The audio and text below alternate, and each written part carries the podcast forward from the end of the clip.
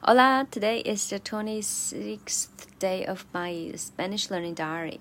Uh, so today we learned how lazy and how unpunctual a Spanish man can uh, Spanish. Eh? Mm, 对, yes, Spanish can can be. Well, I just uh, look up the dictionary and uh, yes, how lazy and unpunctual Spanish can be. Uh, so the first sentence, um, it's about I'll be here five minutes later. See, you are really into some um, uh, interesting shops or stores, but there is no one in there, and the boss seems to be out. And then you you might see uh, uh some some words, um, you know, like I'll be back in five minutes, ten minutes, etc. But in Spanish, it's not really. Uh, the truth. Well, literally the truth. So, um, well, it depends on the context. So in Spanish, they would say, um, vuelvo, vuelvo en cinco. Um, vuelvo means uh, I'll be back, and cinco means five minutes. In five minutes or five minutes later. Yeah, so vuelvo en cinco vuelvo en cinco.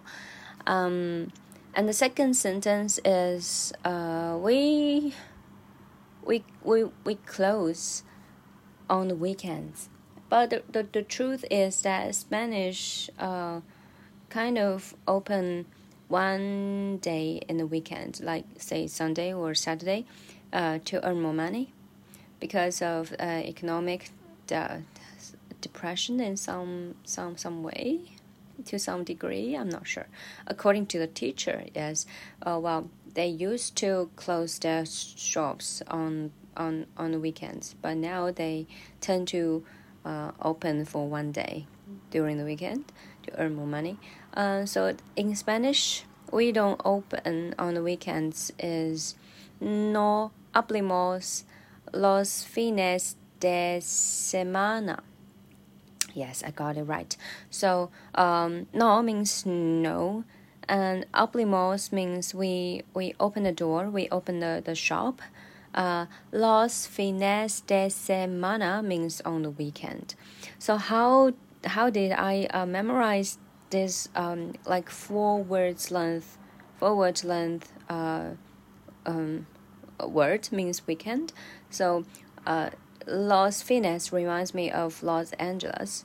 So it's a beautiful place and it's also very um, lazy and chill city. So Los Fines um, de semana. So it's like e e a a de semana. okay, so that's um, that that's my uh, little trick for memorizing this four word length word.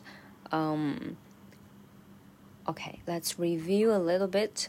Weekend means uh, weekend is uh, los fines de semana in Spanish. Uh, we open we will open the door or we will open the shop uh, is abrimos abrimos okay so no abrimos los fines de semana we are closed on the weekends Okay, okay, let's wrap up a little bit. The first sentence we learned today I'll be back in five minutes. Um, vuelvo en cinco. Vuelvo en cinco. Vuelvo means uh, I'll be back. Mm. And the second sentence we learned we don't open on weekends. Uh, in Spanish is no abrimos los fines de semana. Yay!